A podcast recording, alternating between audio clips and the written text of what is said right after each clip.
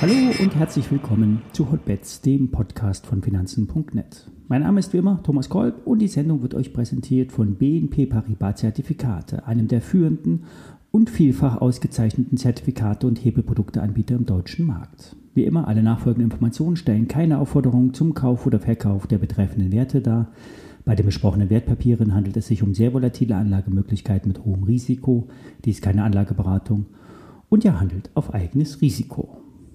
Die Märkte sind weiterhin sehr fest und das, obwohl der Finanzmarkt mit fast 90-prozentiger Wahrscheinlichkeit von einer weiteren Zinsanhebung von 0,25 Prozent in den USA ausgeht.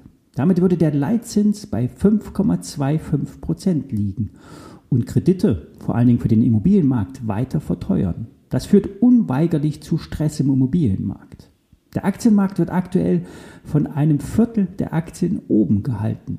Die anderen 75 Prozent liegen charttechnisch im negativen Umfeld. Also wenige starke Aktien treiben den Markt. Die bisher abgelieferten Quartalsberichte sind positiv. Es gibt derzeit keine negativen Überraschungen. Das Einzige, was für einen Abschwung spricht, buy the rumors, sell the facts. Wenn man sich die Volatilitätsindizes anschaut, würde man meinen, wir sind in einem Bull Market. Der WIX, der Gradmesser der Volatilität, erreicht ein neues Low.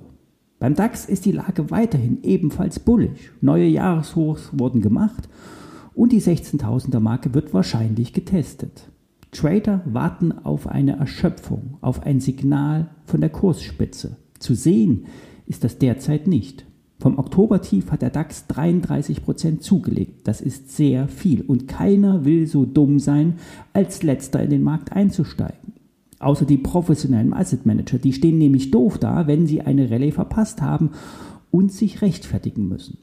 Ein Indikator, dass große Adressen automatisiert kaufen in den USA, ist die Stärke zum Handelsende. Wird in die Schlusskurse hineingekauft, ist das ein Zeichen der Stärke.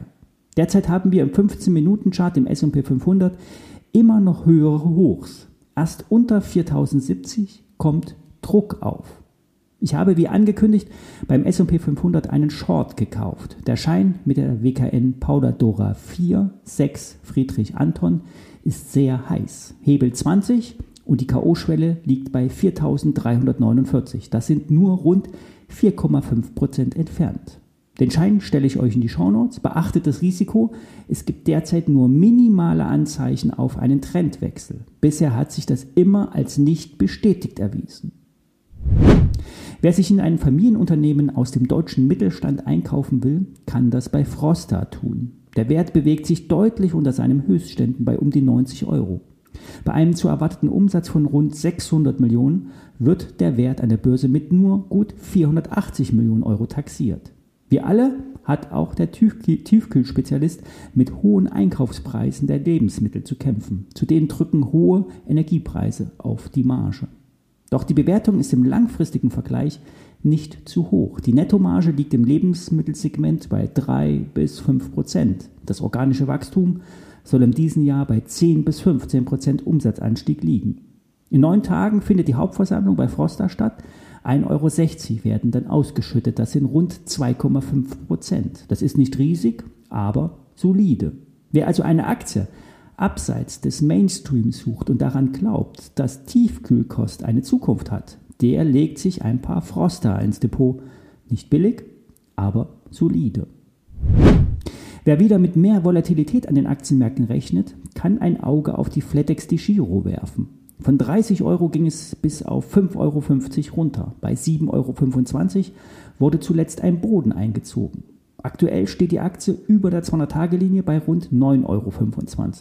Ob das jetzt der Boden ist, kann schlecht gesagt werden. Beim letzten Mal drehte die Aktie bei 11 Euro noch einmal nach unten ab.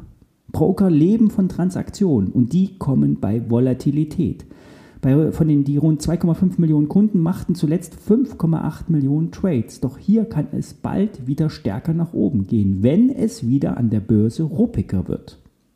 Vom steigenden Zinsumfeld könnte der Broker ebenfalls profitieren. Flatex will an seine Kunden keine Zinsen zahlen, kann aber bei den EZB-Einlagen durchaus Zinsen kassieren.